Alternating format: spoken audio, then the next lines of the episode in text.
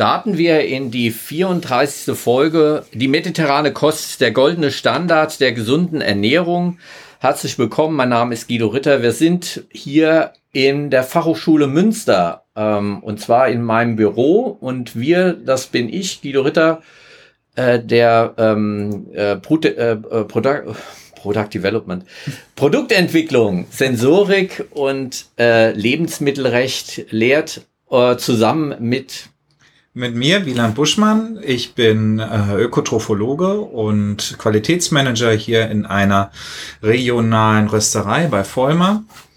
Und ich gebe immer gern hier meinen Senf dazu in unsere Gespräche und versuche so ein bisschen ähm, die Sichtweise von jemand, der wirklich praktisch die Sachen auch gerne anwendet und anwenden möchte und sich auch gern gut und gesund ernähren möchte, aber halt eben auch den Genuss nicht zu kurz kommen lässt. Ja. Und das ist ja immer so unser, auch unser gemeinsames Thema. Genau. Und äh, unser gemeinsames Thema wird heute nicht Senf sein, auch wenn du deinen Senf ja, heute dazu gibst. Schade aber es wird äh, um etwas gehen, was äh, sich festgesetzt hat in die das ökotrophologische äh, Grundschema und mm. in der in die Bibel der Ökotrophologen äh, die mediterrane Kost ja. äh, und äh, all all das, was wir damit erwarten, was es ist und äh, ja und inwieweit sie denn tatsächlich ähm, der Standard generell ist, äh, sollen wir uns also so ernähren und was verbinden wir damit? Ähm, ja, ich glaub, es, es gibt auch nichts anderes, was so gehypt wird über so lange Jahre wie, wie das jetzt, wo, wo ich heute immer noch höre in meinem Bekanntenkreis, dass viele Leute die Kreta-Diät machen. Ja. Und so weiter. Ne? Und ähm, da gibt es ja bestimmt auch den ein oder anderen Haken an dieser ganzen Sache. Es ist ja nicht immer alles Gold, was glänzt bei diesem goldenen Standard. Ja. Aber da können wir ja gleich nochmal tiefer reingehen. Ja, da versuchen wir ein bisschen dran zu kratzen mal und zu gucken, ob denn tatsächlich äh, diese so positiv besetzte mediterrane Diät denn tatsächlich auch äh, be äh, begründet so positiv auch gesehen wird. Ähm, jetzt ist fast ein Monat her, dass wir uns das letzte Mal getroffen haben mhm. und äh, doch auch eine ganze Menge passiert.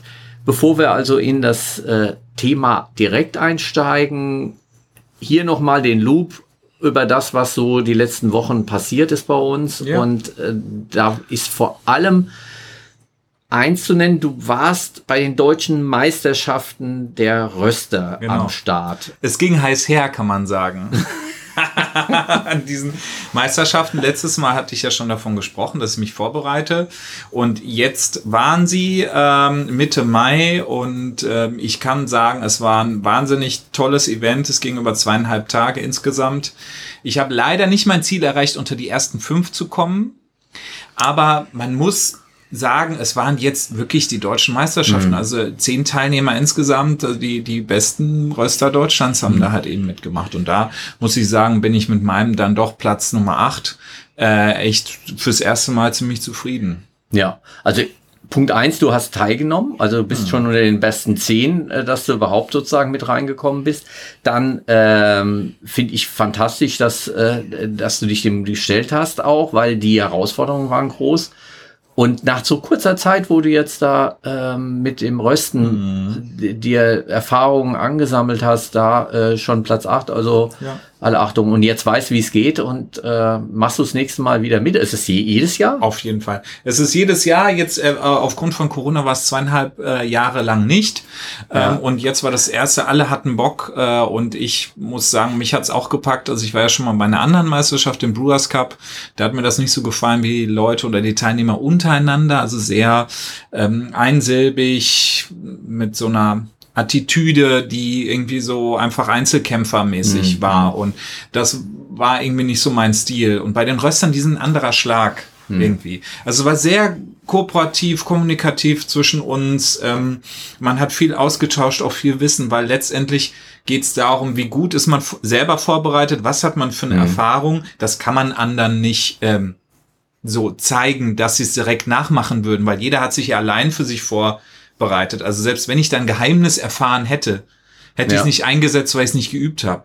Ja. So, ne? Also äh, von dem her war es irgendwie echt entspannt und ich habe viel gelernt. Und ähm, was aber total genial war, also ähm, nochmal kurz Abriss war, äh, man kommt als Röster dorthin, man kennt den Kaffee nicht, man kennt die Röstmaschinen nicht und man muss innerhalb von zwei Tagen sich da so rantasten über die Maschinen, die man hat, nur bestimmte Zeitslots, wo man die nutzen darf und auch bestimmte Kaffees, die man da nur nutzen darf, um die so kennenzulernen. Und letztendlich ist dann die Aufgabe, man muss einen Röstplan abgeben, wo dann wirklich alles draufsteht. Wie röste ich, wie braun wird der Kaffee, wie viel wiegt er zum Schluss, äh, wann kommt er aus der Röstrommel raus und vor allem, wie schmeckt er. Mhm. Und die Sensorik war dann, und das hätte ich vorher nicht so erwartet, auch von der Punktegewichtung her sehr, sehr großer Bestandteil. Ah, okay. Also ich habe mich eher auf das Rösthandwerk an und für sich fokussiert ja. und habe der Sensorik nicht so viel beigemessen. Und das war tatsächlich letzt, letztendlich dann meine Achillesferse da mhm. in dem mhm. Moment, ähm, weil die wirklich überproportional viel Punkte bekommen hat, wenn du sensorisch deine Vorhersage gut getroffen hast. Ah, okay, gut. Ja. Und äh, das war dann eben so ein bisschen das Problem. Aber es gab noch eine tolle Sache. Vor der Punktevergabe oder dem, dem Abschluss der Siegerehrung durften alle Teilnehmer in der Blindverkostung nochmal ihre Kaffees probieren, also alle Kaffees probieren und dann schlussendlich auf einen zeigen, der allen dann am besten oder den am besten schmeckt. Und was soll ich dir sagen? Meiner ist es ah. geworden. Ja, so, also Super. Ich meine also, dass du jetzt die Sensorik da vielleicht nicht äh, äh, optimal getroffen hast zu 100 mhm. Prozent, äh, ist das eine. Aber das ist doch eine, ein, ein Ritterschlag. Das oder? ist absoluter Ritterschlag und vor allem, weil da viele echt tolle Röster, auch ein, ein Idol von mir war da, von aus Berlin, von Coffee Circle, der Hannes, äh, der, der einfach ein tolles Konzept hat, ein toller Röster, schon seit Jahren oder Jahrzehnten. Und ich kleine ich kleine, äh, kleiner Röster da daneben und er dann nachher zu mir gesagt hatte, hey, du hast einen richtig geilen Kaffee da geröstet. Und wir hatten ja alle den gleichen Rohkaffee. Also jeder hatte die ja, gleiche ja. Grundlage. Und so dass man es richtig vergleichen konnte auch ja. mal, ja. Also und das ist doch richtig gut. Ja. Das, das, das hat mir dann schon viel gegeben. Äh, und zu, zu deinen äh, Kaffees, also der Vollmers Enkel, äh, was du ja so als Spezialkaffee mhm. auch im Moment bei dir in der Rösterei anbietest und selbst röstest, also die kommen wirklich gut an. Also mir schmeckt der hervorragend und ich nutze den auch immer ein bisschen äh, wenn ich jemandem was Gutes tun will, mhm. mal was äh, zu verschenken oder so. Und es ist richtig schön. Es ist richtig schön. Äh, toll aufgemacht. Also gefällt mir auch richtig gut, mhm. ja. Cool. Ja, sehr gut. Also dann ja. äh, toi toi toi fürs nächste Mal. Dankeschön. Hier. Ja.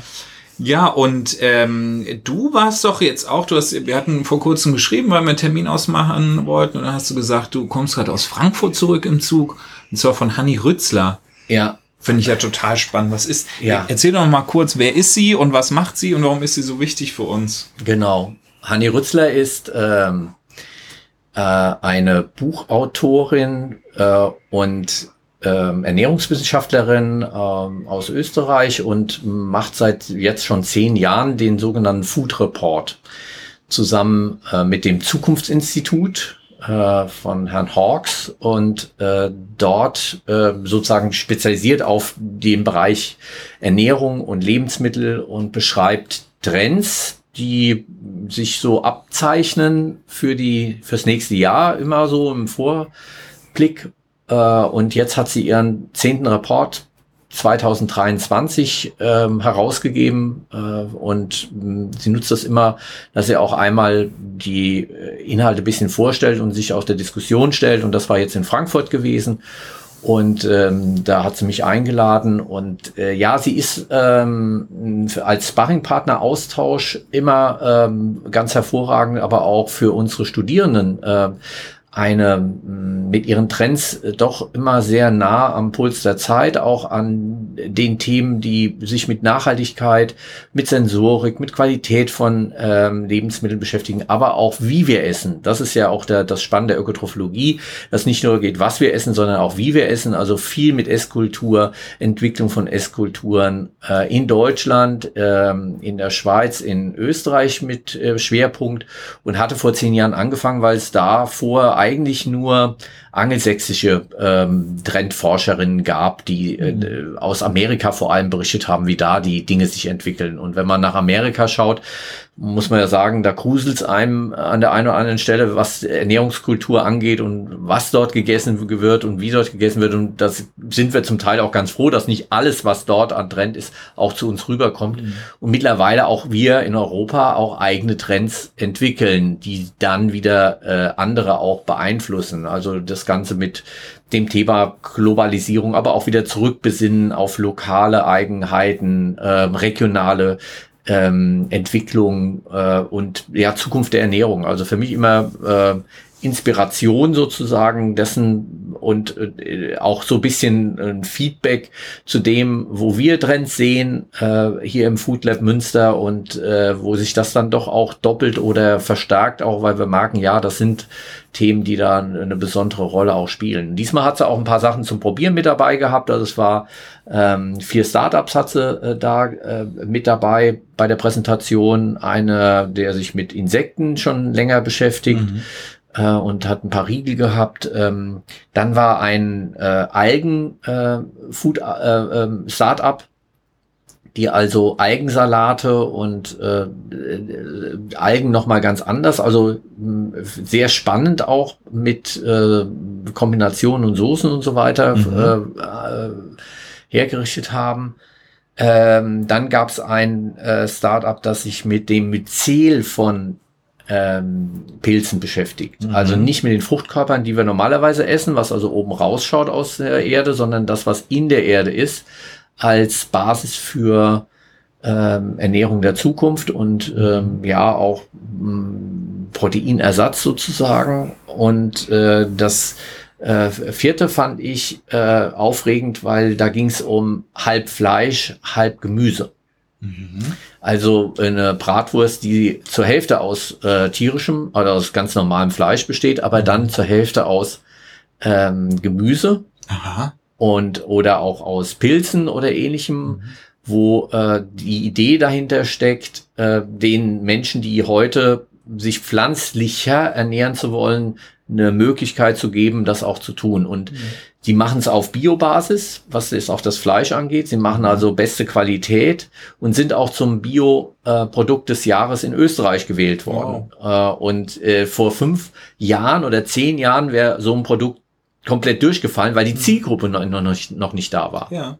Also es gab mal eine Zeit vegan oder das Original, mhm. aber dazwischen nee, weil äh, man hat ja bestimmte Gründe, weshalb man vielleicht auch vegan das Ganze machen will. Ja. Und äh, die Zielgruppe, dass man sagt, ein bisschen vegan, äh, gab es nicht. Heute gibt's ein bisschen vegan. Die Flexitarier äh, sind die Zielgruppe, die im Moment sagt, ja gut, ich möchte ein bisschen mehr pflanzlich mich ernähren ja. und vielleicht nicht ideologisiert, sondern einfach, weil ich mir was Gutes oder auch dem Planeten was Gutes tun will. Diese Produkte sind jetzt äh, am Kommen. Und wenn man nochmal äh, zehn Jahre weiter zurückguckt, also 20 Jahre in die Vergangenheit, da waren solche Produkte im Prinzip Verbrauchertäuschung. Mhm. Ja, also überall, wo in den Fleischprodukten noch ähm, pflanzliche Proteine, Erbsen oder irgendwas ja. drin verarbeitet war, war das entgegen dem Reinheitsgebot der ah. ähm, der Wurstrezeptur. Äh, ja? ja? also damals gab es noch sowas, dass man gesagt hat, also äh, ins, äh, in die Wurst kommt nichts rein außer Fleisch. Mhm. Ja oder außer dem, was aus dem Tier kommt. Und wenn da irgendwas Pflanzliches reingekommen ist, dann äh, war das Verbrauchertäuschung und es ging nur drum, billiger irgendwas zu machen. Ja, und das wurde dann, äh, dann äh, äh bös angemarkert auch. Und heute haben wir eine Zielgruppe, haben wir rechtlich das Ganze äh, möglich, dass also da äh, Mixturen auch möglich sind mhm. äh, und äh, ja, und zwar lecker. Was soll ich sagen? Spannend. Ich finde den Gedanke auch interessant, so eine Schwelle einzubauen. Also niedrigschwelligeres Angebot, jemand, der sich nur oder überwiegend fleischlich ernährt, eine Hand zu reichen und zu sagen, hey, probier's doch mal mit der Hälfte. Ja.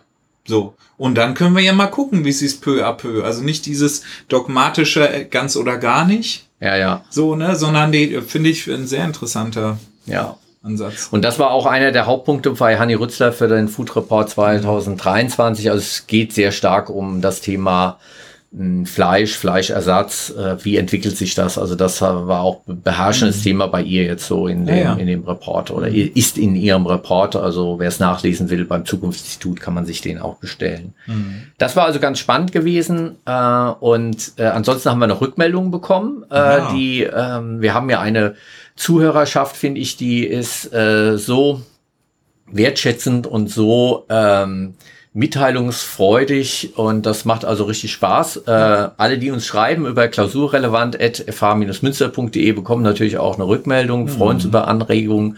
Und äh, zwei möchte ich rausgreifen. Einmal äh, Michael hat uns geschrieben mhm. Und Michael ist Japanologe und hat sich also vor allem mit dem Thema Fermentieren auseinandergesetzt mhm. und ist über diese Folgen oder über diesen ja eingestiegen in unseren Podcast anscheinend und ähm, hatte auch ein paar Rückfragen jetzt zu unserem Walnussmiso. Da konnten wir ihm helfen mit dem Rezept ja. und er hat ein paar Vorschläge auch, was wir machen sollen.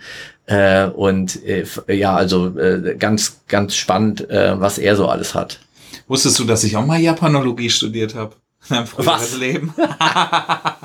ja, ja, ja, es war äh, vor Öko, äh, Ökotrophologie auf jeden Fall. Ähm, nee, ich war damals selbstständig gemeldet, äh, ja. also frei fahrender Konditor, Patissier, Bäcker, Zuarbeiter. Ähm, weil was anderes nicht geklappt hat, wo ich mich wirklich mit einem Ladengeschäft selbstständig machen wollte. Und dann habe ich irgendwann gemerkt, okay, das mit der sich selbst versichern zu lassen, wenn man selbstständig ist, ist schon richtig teuer, allein nur die Versicherung, dann noch Leben und dann ja. noch Essen und so weiter. Und da habe ich gemerkt, okay, für mich ist es echt schwierig und ich brauchte so ein bisschen wieder so einen Schutz. Ja. Ne? Also so zumindest da mal mir so. Aber da ist Japanologie doch kein Schutz oder was? Nein, aber das Studieren war ein Schutz ah, Moment, okay. weil du dann nicht so hohe Versicherungsbeiträge zahlen musst. Das war mein erster An Antrag daran. Ja. Aber Japanologie, ich bin sehr interessiert an der Kultur, an der japanischen Kultur, ob es jetzt Anime, Mangas ist, ab und an, ja auch mal gerne, ne? aber ja. auch eher so die, ähm, ähm, na, die Sieben Samurai und sowas, äh, äh, auch total spannende, spannende Dinge. Und ich habe auch mal japanisches Bogenschießen gemacht, lange Jahre, Kyudo, ah. äh, also dieses Zen-Bogenschießen und so. Und dann habe hab ich da eine Verbindung zu und dann äh, habe ich das angefangen, aber da war mir schnell klar, okay, ähm, Japanologie ist wahnsinnig spannend und aufregend, aber du kannst nichts damit machen letztendlich. Ja. So im Endeffekt. Und das ist eine, ähm, eine Sprachwissenschaft, wo du drei Alphabete beherrschen musst. Hiragana, Katagana, Kanji. Und wenn du das nicht hinbekommst, in den ersten zwei Monaten des Studiums dir die drauf zu schaffen, dann kannst du die ganzen Texte gar nicht verstehen, die da durchgegangen werden. Ja, ja. Und da habe ich mir gedacht, ich bin sprachlich wirklich nicht der Fetteste und ich habe mir gesagt, nee, das war jetzt ein Semester mal so äh, reinschnuppern, ne? Ähm, ja, und dann hat's mich zur Ökotrophologie verschlagen. Habe ich irgendwie besser reingepasst. Ja, Wahnsinn. ja.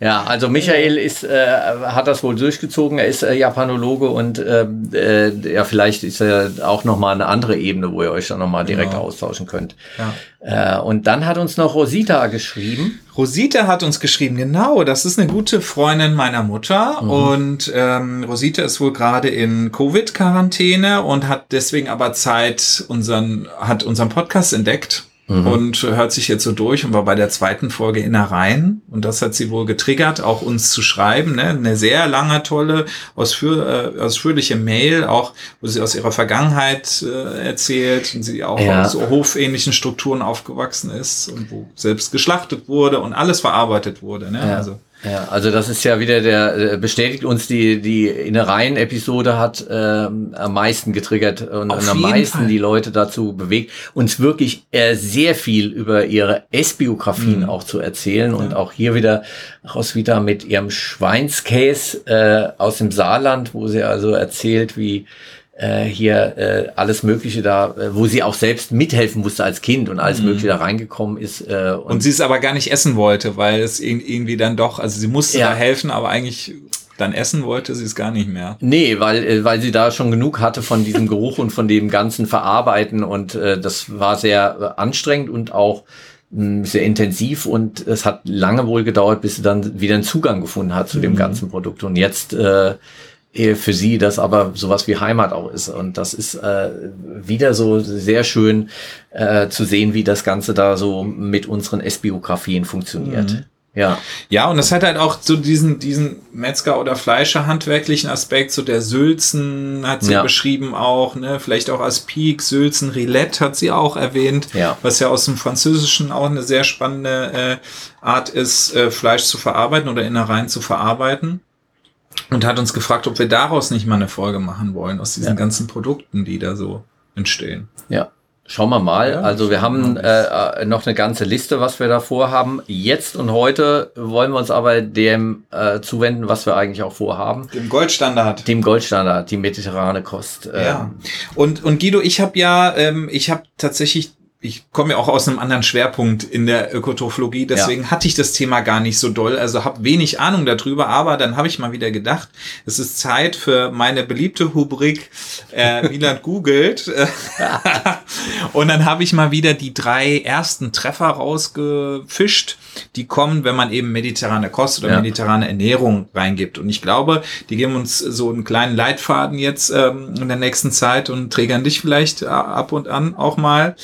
Ähm, aber was ich spannend fand, der erste Hit war direkt Wikipedia. Also schon ein bisschen Ja. populärwissenschaftlich zumindest. Ja, ist nicht mehr. Also Wikipedia ist mittlerweile etabliert, muss man sagen. Also ähm, ich empfehle es auch den Studierenden als Einstieg und es ist tatsächlich mittlerweile richtig gute ähm, Literatur, die man da findet. Ähm, von der Seite würde ich das nicht mehr abwerten, wenn jemand Okay. sagt, also bei Wikipedia und der Eintrag mediterrane Kost äh, bei Wikipedia ist da äh, äh, der, der, die Möglichkeit, sich da äh, kundig zu machen, ja, finde ich auch ähm, ein super Einstieg und äh, viele Verweise auf auch Studien, die tatsächlich relevant sind, auch im Ernährungsbereich. Ja.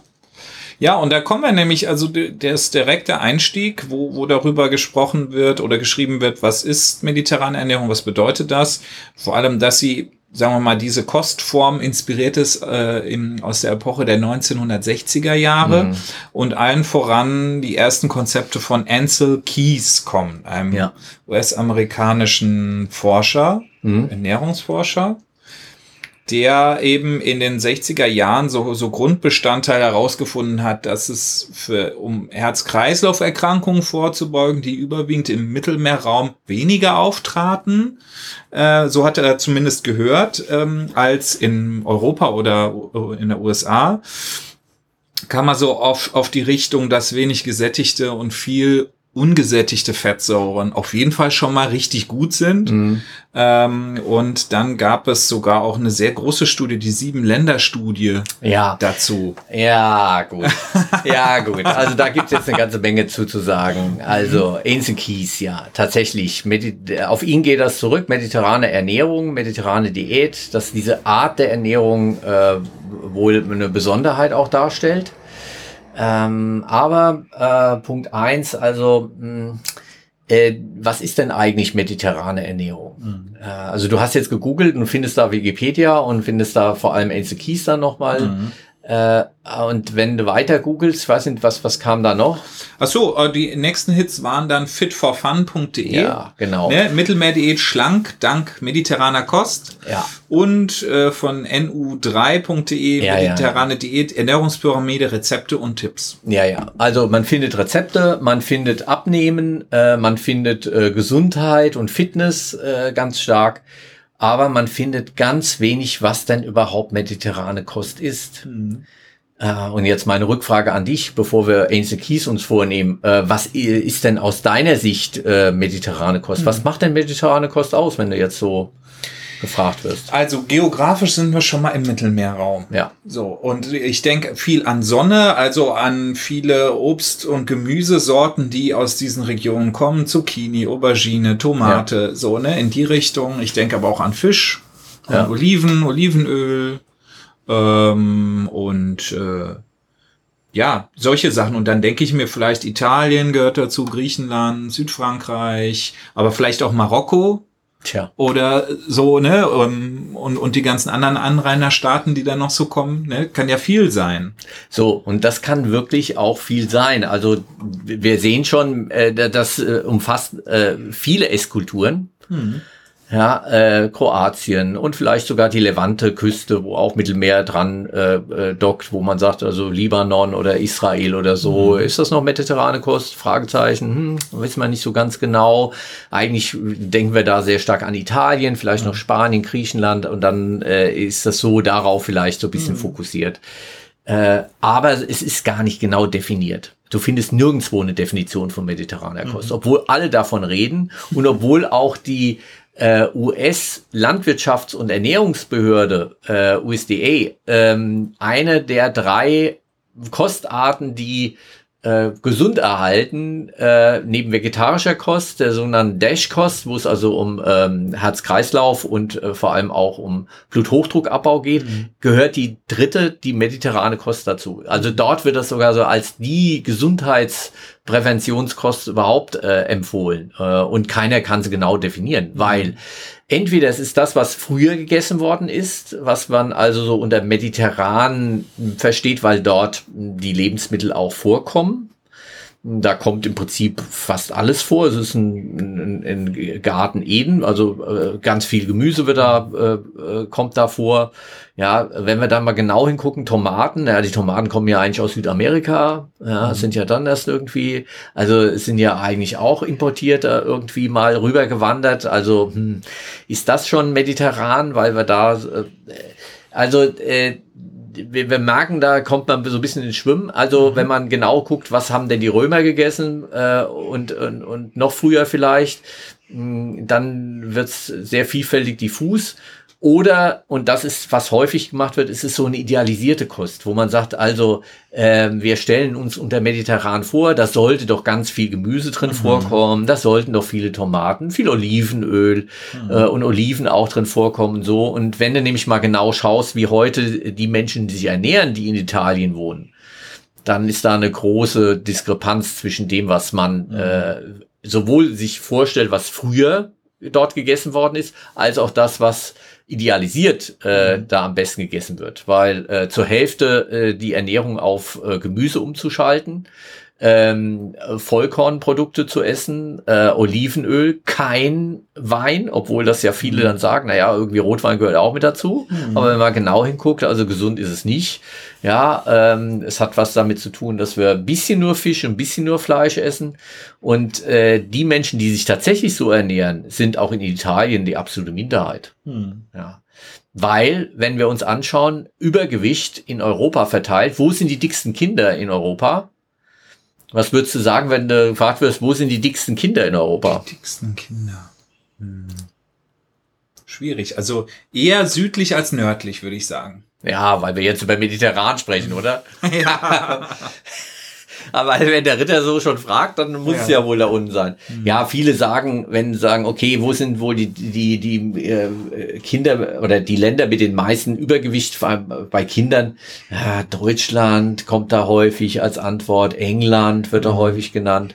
Und tatsächlich, du hast recht, äh, es ist nämlich äh, mit 35 Prozent äh, ist es Italien, Griechenland, ähm, Spanien. Mhm äh, Türkei. Äh, dort haben wir also was Übergewichtsraten äh, äh, mit Prozentsatz angeht, deutlich höher. Also alles in dem Bereich von zwischen 25 und 30 Prozent. Mhm. Der Kinder sind dort übergewichtig im Vergleich zu äh, 15 Prozent in, äh, in Deutschland. 18 äh, Prozent in, äh, in England. Und mhm. wenn wir mhm. noch weiter nach Norden gehen, äh, nach Finnland, Schweden und so weiter, sind wir so bei 12 Prozent. Mhm. Also es ist eher so ein Nord-Süd-Gefälle tatsächlich. Mhm. Und gerade die Anrainerstaaten ums Mittelmeer haben die größten Probleme, was äh, Kinderübergewichts ähm, äh, mhm. angeht. Und äh, ja, woher kommt das? Ja, ist es die mediterrane Kost, die da so äh, falsch liegt, mhm. sozusagen? Oder was, was ist da die Erklärung für? Naja, ich denke, durch die Globalisierung und der einhergehenden Convenience-Produkte, die äh, billig überall verfügbar sind, ähm, so, ne, ist es auch gerade Also in allen Ländern natürlich äh, ähm, hat das zugenommen, aber warum dann gerade im Süden dann so stark? Hm. Da wird mir jetzt nicht direkt so ein Groschen. Nee, fallen. ist auch äh, nicht so ganz äh, einfach und es sind verschiedene Dinge natürlich wie immer, die da eine Rolle spielen. Aber ja. es hat äh, zum einen mal mit zu tun, dass es doch ähm, sehr stark in Richtung ein, ein Kind-Familie geht, mhm. dass also äh, dann auch das Kind äh, sehr verhätschelt wird, auch äh, in den Süd, äh, äh, südlichen Ländern nochmal. Ähm, ist sehr pauschal jetzt gesagt, aber dass, mhm. äh, dass also weniger Bewegung eine Rolle da auch spielt äh, und äh, dass das, was wir als äh, mediterrane Kost äh, sehen, gar nicht mehr da eine Rolle spielt. Und wenn, äh, dann üppige Pizzen oder üppige mhm. ähm, äh, äh, Gerichte mit Nudeln oder sowas mhm. dann on top noch draufkommen, wenn es auch um Hamburger und andere Produkte auch mhm. geht, die da natürlich auch äh, Convenient-Produkte, die eine mhm. Rolle dann auch spielen da. Also ähm, da äh, merkt man, dass also die Wirklichkeit und das, was wir so idealisiert unter mediterraner Kost auch verstehen, äh, weit auseinander geht. Und es ist dabei ja auch immer so die Romantik, die man vielleicht in Deutschland hat, von früher dem Urlaub in Italien mit dem Bulli und da und ne und dieses ganze Lebensgefühl und man möchte das ja glauben. Ja. So ne dieses äh, die, ja. dieses reichhaltige Füllhorn, was da und dass die Pizza doch äh, aus Italien und äh, wenn wir hier zum Italiener gehen mhm. und so. Ja, die Pizza, das war ein ein Restegericht in der Nähe von Napoli gewesen, was also so mh, wo alles noch mal zusammengebracht worden ist, was so übrig geblieben ist, eingebacken wurde. Und dann war das ja äh, die typische Pizza. Äh, die mhm. gab es aber in Norditalien so nicht, äh, sondern die ist dann mit den äh, Hilfsarbeitern, die äh, Deutschland mit aufgebaut haben, in den 50er, 60er Jahren nach Deutschland gekommen. Die ersten Pizzerien sind in Deutschland aufgemacht worden und dann sind die Deutschen in die Toskana gefahren, wollten gerne Pizza essen und da mussten die, äh, die Menschen in der Toskana mussten erstmal Pizzerien aufmachen. es sie da gar nicht gab. Also dieses Idealisierte äh, ist da äh, schon auch wieder weit weg von dem, was tatsächlich da eine Rolle spielt. Mhm. Also da gebe ich dir recht. Ähm, also äh, mediterrane Ernährung äh, ist ähm, ein idealisiertes Bild von etwas, wo wir sehr viel Gemüse zu uns nehmen, wo es sehr viel auch mit Getreide, wenig äh, Fleisch, einen guten Anteil Fisch und viel auch Olivenöl äh, mhm. natürlich eine Rolle dann spielt, äh, äh, aber häufig idealisiert. Wenn man genau sich das anschaut, dann ähm, äh, ist das schon sehr ernüchternd. Und mhm. ähm, äh, wir waren in, äh, vor ein paar Jahren in Süditalien gewesen äh, mit unserem Urlaub und äh, da hat dann äh, der eine Sohn tatsächlich äh, Pizza, Pizza Wursti bestellt. Ja. Das war eine Pizza mit Frankfurter Würstchen und Pommes drauf. Ach, komm. Doch. Ei. Ja, und das ist auch ja. äh, Süditalien gewesen. Ja, mhm. äh, da gab's das sowas, weil wir es äh, als Touristen sozusagen erwartet haben, dass so mhm. solche Gerichte da plötzlich da sind. Ja, also mhm. der hat noch nicht mal ein Viertel von der Pizza irgendwie geschaffen. Sie hat fürchterlich geschmeckt, aber ja. er wollte es unbedingt ausprobieren. Ich gesagt, okay, dann lassen wir mal gucken, was da überhaupt kommt. Ja, krass, ja.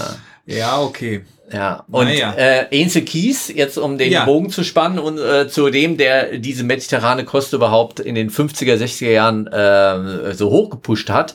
Ainse Kies war ähm, Mangelernährungswissenschaftler gewesen. Mhm. Der hatte also in den äh, 50er Jahren äh, beauftragt von der ähm, von dem Verteidigungsministerium der USA ähm, äh, Studien durchgeführt zum Thema Mangelernährung und Hunger. Und da ist besonders das Minnesota Starvation äh, Experiment, also das Minnesota Hunger Experiment äh, in die äh, Annalen der ernährungswissenschaftlichen Geschichte mhm. eingegangen. Und zwar hat er also in den äh, 50er Jahren äh, Freiwillige, äh, die ähm, etwas zum äh, ja nicht zum Kriegsgewinn beitragen wollten, aber die einfach ihren Beitrag äh, zur Gesellschaft in Amerika beitragen wollten, die aber freiwillig auch äh, den, den Kriegsdienst verweigert hatten. Äh, die hat er also eingeladen und äh, wollte mit denen äh, ausprobieren, was passiert denn, wenn Leute wenig oder kaum was zu essen kriegen. Weil ähm, die, äh, das Kriegsministerium oder Verteidigungsministerium, weiß gar nicht, wie das damals hieß, das hat also äh, gesagt, wenn unsere äh, GIs da in Deutschland und in Europa sind, äh, Ende der 40er, Anfang der 50er und haben also mit vielen Menschen auch zu tun, die äh, dort auch unter Hunger leiden, äh, dann wollen wir einfach verstehen, wie denn äh, psychologisch und physiologisch denn Hunger sich auswirkt. Mhm. Also hat er Folgendes gemacht, er hat in Minnesota ein Fußballstadion gemietet und hat da also ähm, oder Footballstadion hat er also äh, diese äh, äh, Freiwilligen da reingetan, äh, Schlüssel, äh, Tür zugemacht, abgesperrt, Schlüssel weggeworfen, mal geguckt, was passiert. Mhm. Also sehr übertrieben. Er hat äh, die niederkalorisch äh, verkostet und hat also da mit 800 Kilokalorien pro Tag den also an der Grenze dessen zum Hunger, ähm, die äh, da über mehrere Wochen dann ähm, da mal ausprobiert, was da so passiert mhm. und hat das alles wirklich minutiös aufgeschrieben. Und wir wissen heute, ähm, sehr viel, wie Hunger funktioniert, gerade weil er sozusagen diese Experimente durchgeführt hat, wo also mhm. die angefangen haben, den Teller permanent abzulecken. Auch nachdem sie dann fertig waren mit dem Experiment, haben einige ihre psychotischen äh, Dinge dabei behalten und haben mhm. also da immer noch ihre Ticks gehabt und äh, die allermeisten sind auch ähm, äh, übergewichtig geworden. Ah, okay. Also es war der erste Nachweis des Jojo-Effekts. Mhm. Ja, wo also der Körper gemerkt hat, hoppla, mir geht's also nicht gut, weil ich habe hier Hunger zu leiden. Das nächste Mal, wenn was zu essen kommt, dann wird aber ordentlich noch mal eins draufgelegt und äh, eingelagert, weil das könnte ja wieder mhm. passieren. Mhm. Ja, das ist also der klassische Jojo-Effekt, der nach ähm, Hungerdiäten dann auch stattfinden kann, wenn dann plötzlich Überfluss wieder da ist. Und, äh, und er war das, der als erster das äh, nachgewiesen hat. Ist dann in die Welt rausgegangen und hat ähm, äh, in verschiedenen Ländern geguckt, wie denn dort äh, Gesundheit sich auswirkt und hatte von einem Kollegen gehört, äh, der in Neapel war und hat äh, gehört, dass die Menschen, die dort sind, kein Herzinfarkt kriegen.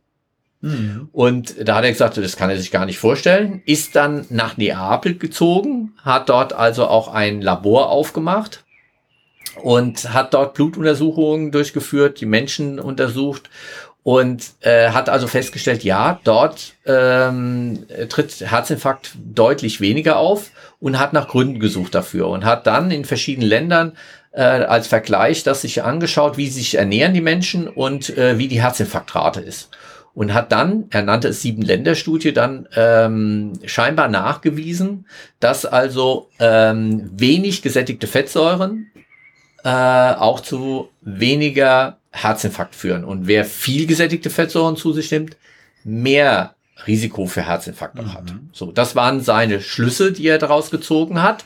Und dafür ist er dann aufs Time Magazine gekommen, äh, aufs Coverblatt äh, als erster Ernährungswissenschaftler, wurde hochgelobt, nicht als mhm. dass er also einen Nobelpreis noch gekriegt hat oder sowas.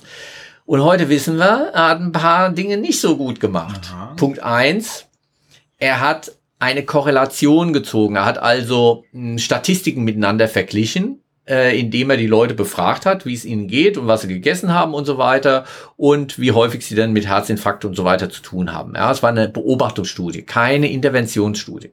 Beobachtet. Und aus Beobachtung kannst du keinen kausalen Schluss ziehen. Mhm. Ähm, also du kannst nur sagen, ja, es gibt einen Zusammenhang zwischen äh, gesättigten Fettsäuren und, und Herzinfarkt, aber du kannst nicht sagen, dass wirklich die gesättigten Fettsäuren dafür verantwortlich sind. Das kannst du nur mit einer anderen Art von Studiendesign in den Ernährungswissenschaften und das ist dann eine Interventionsstudie. Die hat er aber nicht durchgeführt erstmal, mhm.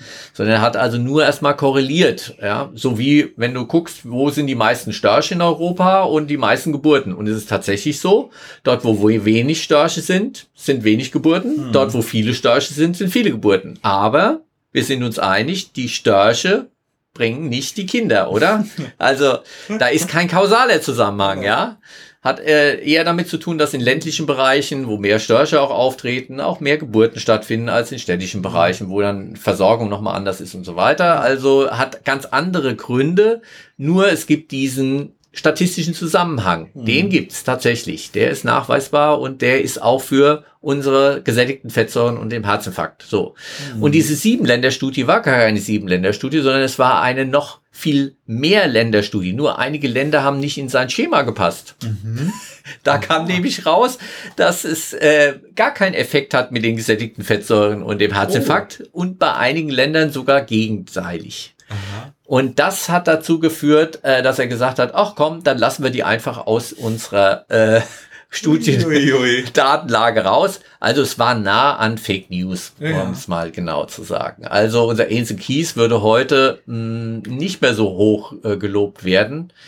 Er hat nachher, muss man dazu sagen, noch eine Reihe von Interventionsstudien durchgeführt und er hatte auch recht gehabt. Tatsächlich sind mhm. die gesättigten Fettsäuren mit dem Herzinfarkt zu tun, aber er hatte auch ähm, nicht sauber gearbeitet und vielleicht Dinge auch weggelassen, die ihm nicht in Kram gepasst haben. Das darf man natürlich in der Wissenschaft nicht. Und hat das nicht auch dazu beigetragen, dass gerade auch in Amerika diese Geschichte mit Low Fat oder dieses Fett ja. generell so verdammt wurde aufgrund ja. dieser Basisstudie? Genau. Äh, vor allem das gesättigte Fett, zu Recht, äh, ist es äh, nicht so gut. Die ungesättigten Fettsäuren deutlich besser. Und äh, gerade also in dieser sogenannten Mittelmeer-Diät äh, damals, in den 50er, 60er Jahren, Kreta hat er besonders hervorgehoben ähm, und äh, auch Süditalien. Aber Kreta und Süditalien waren in den 50er und 60er Jahren das Armenhaus Europas. Mhm. Deren äh, mediterrane Diät bestand vor allem aus wenig. Mhm. Also die hatten nicht viel zu essen. Die haben vor allem Untergewicht gehabt. Die hatten vielleicht ein bisschen Getreide, wenn die Ernte einigermaßen funktioniert hat. Die hatten ein bisschen Fisch gehabt, was sie dann äh, äh, rausgeholt haben. Die hatten und konnten sich auch kein Fleisch leisten. Die hatten ein bisschen Olivenöl, die hatten ein bisschen Wein noch dazu und das war's dann. Die waren vor allem unterversorgt. Das heißt also mediterrane äh, Diät, so wie sie Ansel Keys damals in den 50er, 60er Jahren beschrieben hat, in Kreta, Süditalien, äh, war vor allem eine Mangelernährung mhm. gewesen, die dazu geführt hat, dass die Leute mh, hm, weniger Herzinfarkt bekommen haben, aber dass sie generell an anderen Dingen gestorben sind und dass sie auch ähm, tja, äh, gar nicht genug vielleicht zu essen bekommen haben. Mhm. Ja, also äh, ja, er hatte recht gehabt, was die ungesättigten Fettsäuren angeht. Die sind gut. Die gesättigten Fettsäuren sind nicht so gut. Ja, das hat er aber durch Zufall mehr oder weniger dann auch mhm. rausgekriegt. Äh, also bewiesen hat er es erst viel später. Äh, und äh, auch durch andere wurde es erst richtig bewiesen. Ense Kies zu seiner Geschichte gehört auch, er ist 100 Jahre alt geworden. Wow. Ja, hat äh, die letzten 20 Jahre seines Lebens in Pioppi gewohnt. Das war äh, Süditalien, äh, mhm. südlich von Neapel, wo wir im Übrigen dieses Jahr mit unseren Studenten äh, eine Exkursion im September Ach, hinmachen. Ehrlich? Ja. Wir das ist ja cool. Ja, wir fahren dahin. Es gibt dort ein kleines mediterranes äh, Diätmuseum auch Slow Food ist da auch sehr aktiv. Wir werden mhm. auch ähm, den Leiter von Slow Food ähm, äh, kennenlernen und äh, eine Reihe von Betrieben uns auch anschauen, die noch äh, so handwerklich da ähm, äh, Mozzarella herstellen wow. und Olivenöl und so weiter. Also es wird eine ganz spannende Exkursion. Mhm. Wir sind auf den Spuren von Ense Kies sozusagen. Ah, ja. Ah. Wobei, wie gesagt, äh, er nicht unumstritten ist, was äh, seine Wissenschaftlichkeit angeht. Mhm. Also das würde heute ähm, durch keine äh, Wissenschaftskommission mehr mhm. äh, gehen, wenn das also peer-reviewed wäre, was er da gebracht hat. Das ist also mhm. also heute nicht mehr Standard der Wissenschaftlichkeit. Ah ja, okay. Ja, ja. ja, toll, dass sich schon allein mein erster Hit so triggert. Habe ich, hab ich aber auch gehofft. aber ich habe ja noch zwei andere, die wollte ich noch mal kurz erwähnen, weil es ist auch so ein Teil, dass äh, da, da gab es auch noch mal in der Ernährungsumschau äh, dazu noch mal ähm, ja. wurde darauf eingegangen, dass es ja nicht nur darum geht, was man isst, sondern auch wie, also, ja. also diese soziale Funktion, die Essen hat. Ja. Und das ist halt im im, äh, im im mediterranen Raum oder südeuropäischen Raum halt vielleicht familiärer ist, die ganze Familie mit ist und nicht jeder allein vom Fernseher sitzt, sondern alle eben an einem Tisch sind und einfach dieses Gefühl dabei und diese Freude aufs Essen. Ja? Und ähm, da hat halt eben dann bei fitforfun.de äh, haben sie eben beschrieben, schlank dank mediterraner Kost, aber irgendwie ganz ganz, äh, finde ich, toll umschrieben. Äh, was die Bestandteile sind, haben sie nochmal erwähnt von mediterraner Kost. Gemüse, frisches Obst, Kartoffeln, Nüsse, frischer Fisch und gute Öle. Und das Geheimnis, haben sie geschrieben, ist eine ausgewogene, vielseitige und gesunde Ernährung. Und das ist ja auch das, was Ursula ja. Warburg immer sagt. Ja. Es gibt keine Diät, die opti also die optimal ist für alle Menschen, sondern eigentlich heißt es immer nur, ist bunt, ist vielseitig, äh, so, ne? Und es gibt dann ein paar Basisregeln. Und alles andere, wenn man es jetzt mal Platz sagt, ist Geldmacherei. Ja. so. Ja, und es gehört, wie gesagt, es ist eine, eine äh, Ernährung, die wenig tierische Produkte hat. Das muss man auch sagen. Ein bisschen Fisch, ein bisschen Fleisch. Mhm. Also sie ist nicht völlig äh, vegetarisch oder vegan. Mhm. Also da kommt schon die Dinge drin vor. Und äh, wie du schon richtig auch sagst, es hat was mit gemeinsamem Essen auch zu tun. Mhm. Jetzt ist aber auch so, wenn du gemeinsam essen gehst und du gehst irgendwo, mh, hm, meinst du, du isst da mehr oder weniger als zu Hause, wenn du ähm, in, in, gerade mit Freunden irgendwo auswärts essen ja, gehst? eher mehr, ne? Ja, da ist es sogar mehr, ja. Man trinkt auch mehr. Ja, ja, du vielleicht. Keiner. Aber tatsächlich ist so, wenn man irgendwo essen geht, ähm, ja, man, man will sich nicht die Blöße geben und den Teller wieder äh, mhm. mit etwas zurückgeben. Also man kann sich ja in der Regel nicht selbst nehmen. Mhm. Das ist ja auch ein Problem dessen. Und äh, mediterrane Kost hat auch mit dazu zu tun, dass große Töpfe auf den Tisch kommen, dass mhm. man sich selbst auch nehmen kann das mhm. so viel wie sozusagen, wie man mag, gerade mhm. auch. Äh, und äh, dass man es gemeinsam auch äh, sich Zeit nimmt und gemeinsam vielleicht auch vorher kocht. Auch das ja. ist, äh, hat was von, von mediterranem äh, Flair oder, oder mhm. gemeinsam äh, Erleben dann auch zu tun. Genau, ja, Sie schreiben hier nämlich noch, es ist keine Diät nach Plan, sondern eine gesunde Ernährungsform und Lebenseinstellung.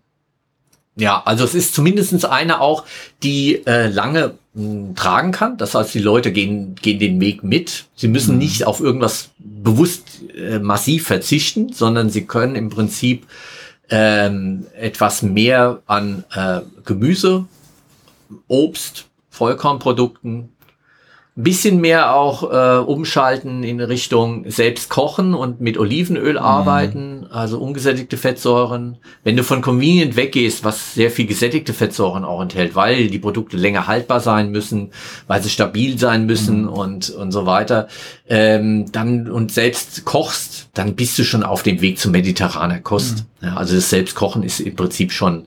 Und ansonsten Kartoffeln. Kartoffeln sind auch, kommen aus Südamerika mhm. äh, nach Europa. Also so richtig mediterran und ja. die Römer hatten noch keine Kartoffeln gehabt. Also mhm. äh, ja, also das, äh, äh, wenn man da also genauer hinguckt, so äh, genaue Definitionen gibt's nicht und deshalb ist dieser allgemeine Satz also ähm, mehr pflanzliche Produkte essen, mhm. selbst kochen, äh, vielleicht Öle auch nehmen, aber wir können ja auch hier, das Olivenöl Deutschlands ist das Rapsöl. Ja, mhm. äh, von der Zusammensetzung der ungesättigten Fettsäuren auch äh, prima. Ja. Mhm.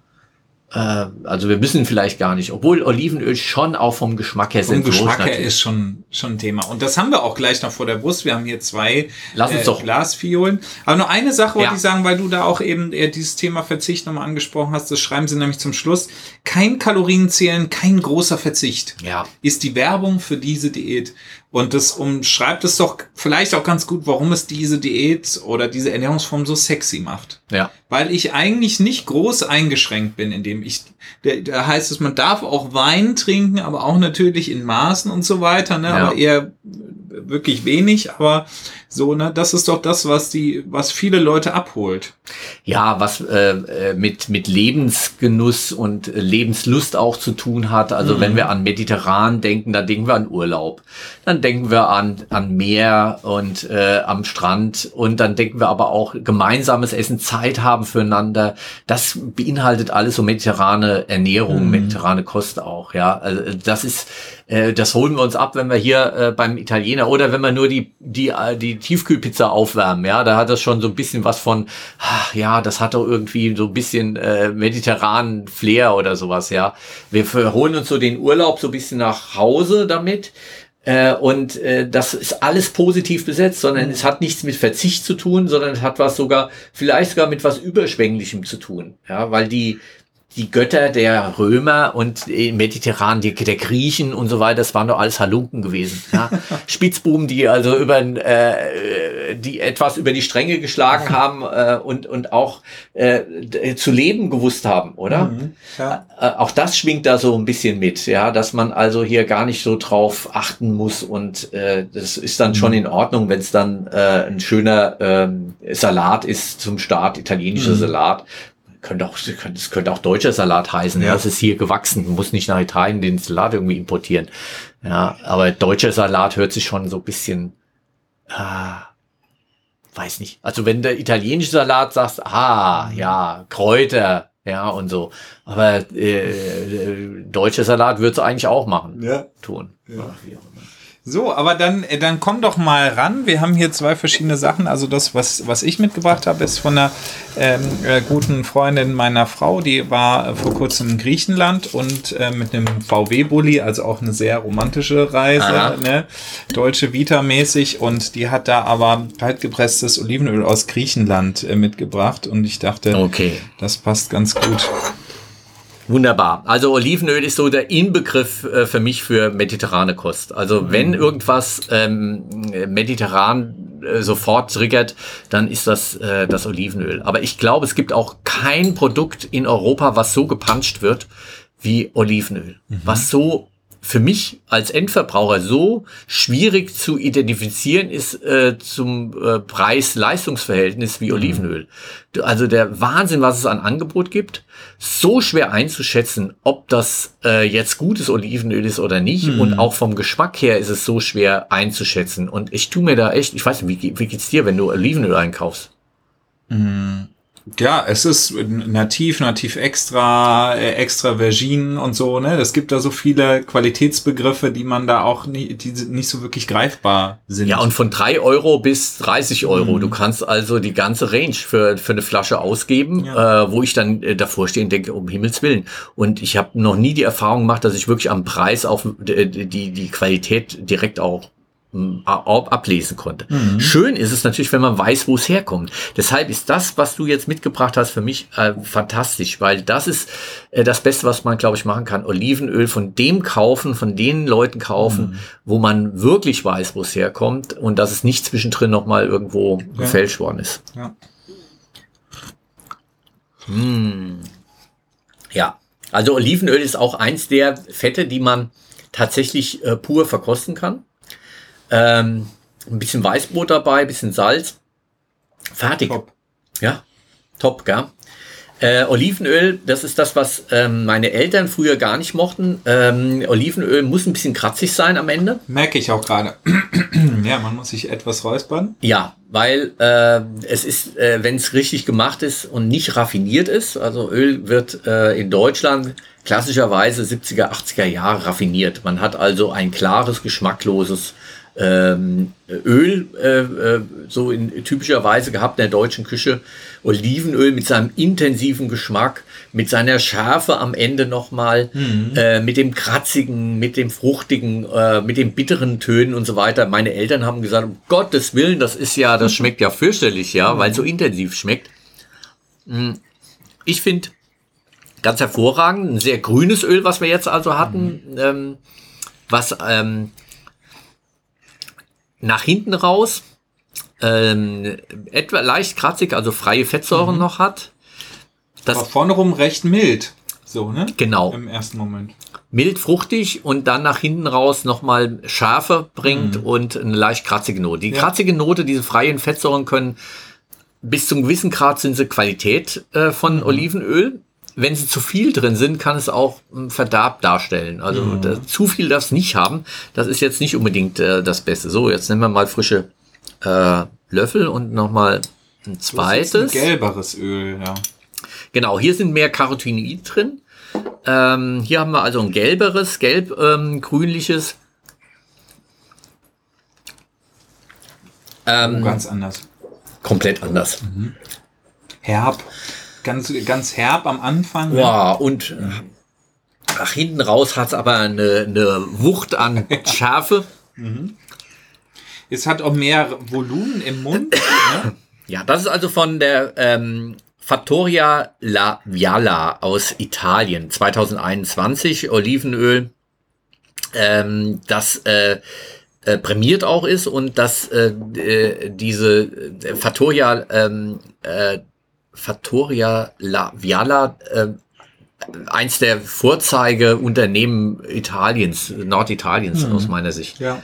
Die machen tolle Pakete auch, die sie nach Deutschland schicken, irgendwie als Geschenkpakete und so weiter, richtig äh, ansprechend verpackt und so. Also sehr auch romantisch, wenn man es aufmacht. Ja ne, äh, in Stroh eingepackt Ja. und so. Und alles, was so zum Genießen ist, Pecorino und irgendeine schöne Salsiccia und dann halt eben die Öle und Balsamico. Alles auf Bioqualität auch und äh, immer Demeter, glaube ich, sogar auch vieles. Ja, und auch was die Weine angeht, auch in, äh, bei der Biofach ähm, immer wieder prämiert die Weine und das und wie sie es auch rüberbringen als äh, La Familia, also die, die, die, die Bande, die da unterwegs ist und dann äh, im Weinberg da die Dinge, Fotos, die sie machen, wo du denkst, ja, das ist, das muss doch gestellt sein oder so. Ich habe aber gehört, man kann da Urlaub machen, muss aber drei, vier Jahre im Voraus bei denen planen, weil die wirklich ähm, ausgebucht sind über Jahre weg jetzt. Ähm, und äh, es scheint wohl so zu sein, du kannst da wirklich ähm, toskanische ähm, Lebensqualität und äh, Agrotourismus und so weiter da in der ursprünglichen Form wohl nachhaltig und richtig erleben. Also ah, ein tolles Produkt auch, Ja. oder? Ja. Ganz anders oder merkt man auch schon, was es so eine für eine Range abdecken kann, geschmacklich und sensorisch, ne? Diese verschiedenen Olivenöle. Ich glaube, da ist auch für jeden Geschmack was dabei, ne? Aber Ja. ähm, kann man sich ja auch mal, wenn man Lust hat auf ein kleines Event zu Hause, ne? Mal so ein paar, drei, vier Olivenöle, jeder bringt eins mit. Genau. Also das Oder- Wichtigste ist ähm, bei Olivenöl, äh, was für mich zählt, ist äh, äh, einmal Bioqualität. Punkt zwei ist, wenn es geht, äh, dass ich weiß, wo es herkommt. Also wenn jemand die Chance hat, aus dem Ursprungsland das auch ähm, zu besorgen oder ein Händler, äh, einen kleinen Händler. Wir haben bei uns in der Metzerstraße jetzt so einen kleinen Laden, der Olivenöl und Wein verkauft und äh, wenn man mit denen spricht, dann weiß man auch, wo es herkommt. Also das sind solche Quellen, wo ich äh, drauf setzen würde, ähm, weil es tatsächlich schwierig ist, gutes Olivenöl ähm, zu finden oder auch mh, das, was nicht verändert ist. Es gibt einen sehr schönen Krimi, äh, den ich empfehlen kann an der Stelle auch, äh, Tödliche Oliven. Aha. Äh, Tom Hillenbrand ist ein ähm, früherer Spiegelbuchautor und ähm, sein Protagonist ist ein Sternekoch aus Luxemburg, äh, Xavier Kiefer, äh, und der äh, erlebt also Krimi-Abenteuer und hier geht's also um das Thema Olivenöl, Panscherei bei Olivenöl und so weiter. Immer gut recherchiert, weil äh, tatsächlich beruhen diese Fälle von ihm äh, immer auf Wahrheiten. Äh, der Kern ist also äh, gut recherchiert äh, und ähm, äh, gefährliche Oliven, wir werden es in die äh, Links mit reinbringen. Ähm, äh, guckt mal rein, ist was für ein Sommer jetzt. Äh, also kann ich echt empfehlen. Ein tolle, tolle Roman. Mittlerweile, glaube ich, der sechste oder siebte Band. Der neueste geht's also um äh, das goldene Gift. Honig. Ah. Ein Imker stirbt Wow. und äh, den, den Roman nehmen wir uns mit in Urlaub bei uns. Ja, Also cool. das ist ja und dann eine andere äh, Geschichte noch kurz. Ähm, was machen wir beim nächsten Mal? Wir haben eben äh, kurz die Biofach mal erwähnt, also Mhm. die äh, weltgrößte Biomesse. Weiß nicht, ob sie weltgrößte ist. Das weiß ich auch nicht, aber auf jeden Fall eine. Ja, die größte in Deutschland auf alle Fälle und ähm, äh, ist eine der Leitmessen äh, in, in Europa oder weltweit vielleicht sogar, was den, den Biobereich angeht. Und äh, das Spannende ist, wenn man dort hinkommt, man sieht immer wieder auch neue Innovationen. Ähm, schon seit Jahren jetzt in Nürnberg beheimatet, äh, die Biofach. Äh, und die letzten Jahre äh, waren die Innovationen sehr stark im Bereich äh, nicht Produkte, sondern Verpackung wie die Produkte verpackt sind. Also neue Verpackung, weniger Verpackung, anders verpackt, äh, unverpackt, ähm, Verpackung, die recycelbar ist oder die man äh, wiederverwenden kann. Äh, also Verpackungen hier, Verpackungen da. Verpackungen spielen eine riesige Rolle im äh, Bereich von Lebensmitteln. Absolut. Und äh, das passt ganz gut, wo wir jetzt gerade auch diese zwei äh, Glasflaschen hier mit den Olivenölen auf dem Tisch haben. Die sind transparent, weißes Glas. Und eigentlich, und das haben wir ja bei dir im Modul gelernt, äh, ist äh, die Veränderung durch Licht.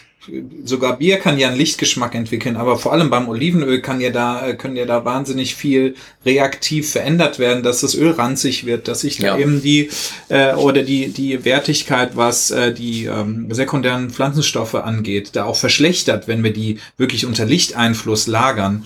Ist, glaube ich, auch ein tolles Thema, was wir uns in der nächsten Folge widmen können. Wie Exakt. lagert man richtig? Was die richtige Verpackung? Und äh, was gibt's da noch für Genau. Sachen Richtung Nachhaltigkeit. Auch vor allem die, die gesetzlichen Änderungen, die betreffen zum Beispiel uns als Röstereien beziehungsweise unsere Kunden jetzt bald ab 2023. Ja. Äh, das Mehrwegverpackungsgesetz, dass es auf einmal dann äh, äh, festgelegt wird, dass jemand, der Einwegverpackungen auf den Markt bringt, auch immer eine Mehrwegalternative anbieten muss, die auch kostentechnisch äh, identisch oder ähnlich ist. Dass der Kunde entscheiden kann, was will ich. Genau. Einweg oder Mehrweg. Ja, also deshalb, es ist ein spannendes Thema und deshalb werden wir uns die, ähm, diesem Thema uns nächste Woche auch, äh, nicht nächste Woche, äh, hoffentlich nächste bald. Mal. Das ja. nächste Mal. Also hoffentlich nicht, dass es wieder vier Wochen dauert, ja. bis wir die nächste Folge aufnehmen. Vielleicht ein bisschen flotter, aber ähm, wir werden uns das im nächsten Mal widmen. Und abschließend noch zur mediterranen Kost. Ähm, für dich ein, ein goldener Standard oder wie würdest du nach der Folge das jetzt einschätzen? Wieland? Naja, also obwohl es da ja diese Ungereimtheiten gab, äh, wie du es ja auch erzählt hast, am Anfang äh, sind ja doch viele wichtige Sachen auch dabei rumgekommen, die uns auch in der Ernährungswissenschaft, die auch so auch gelehrt werden heute noch mhm. und die uns ja auch bewegen und die auch äh, zum Beispiel meine persönliche Ernährung betrifft. Also ich glaube, da sind schon viele Sachen dabei, ähm, die wichtig sind und, und gut. Aber so als goldener Standard, wie gesagt, eigentlich ist für mich der goldene Standard das, was auch Frau Warburg immer sagt, ausgewogen, vielfältig, gesund. Das ja. ist der goldene Standard im Prinzip. Und das beinhaltet äh, mediterrane Ernährung plus, und das finde ich das Schöne, was wir ja auch rausgearbeitet haben, Genuss mhm. plus gemeinsames Essen, gemeinsames Kochen. Äh, also es ist nicht nur sozusagen die Diät beinhaltet nicht nur das, was wir essen bei mediterraner Diät, sondern auch das Lebensgefühl und mhm. äh, die Lebensqualität, die damit verbunden ist. Sich Zeit nehmen fürs Essen. Ja. Äh, und das macht äh, aus meiner Sicht die mediterrane Ernährung so, so wertvoll. Mhm. Äh, und äh, ja, also ähm, äh, ich denke, zu Recht hat sie da diesen guten Ruf und äh, Ernährung sollte einfach auch einen guten Ruf haben und, mhm. äh, und positiv besetzt sein. Äh, beim nächsten Mal dann äh, zum Thema, wie wir diese Ernährung denn jetzt auch ähm, gut äh, verpacken können. Verpackung bei Lebensmitteln, Fluch oder Segen. Ah, so ich überlege gerade einen Titel, wer bewegt unsere Lebensmittel, könnte man den nennen.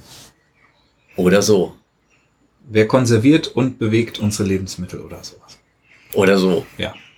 Schauen wir mal. Schauen wir mal, da machen wir uns noch mal Gedanken drüber. Mhm. Äh, aber das hört sich schon mal ganz vielversprechend mhm. an. Ähm, lasst es schmecken bis dahin. Bis dann.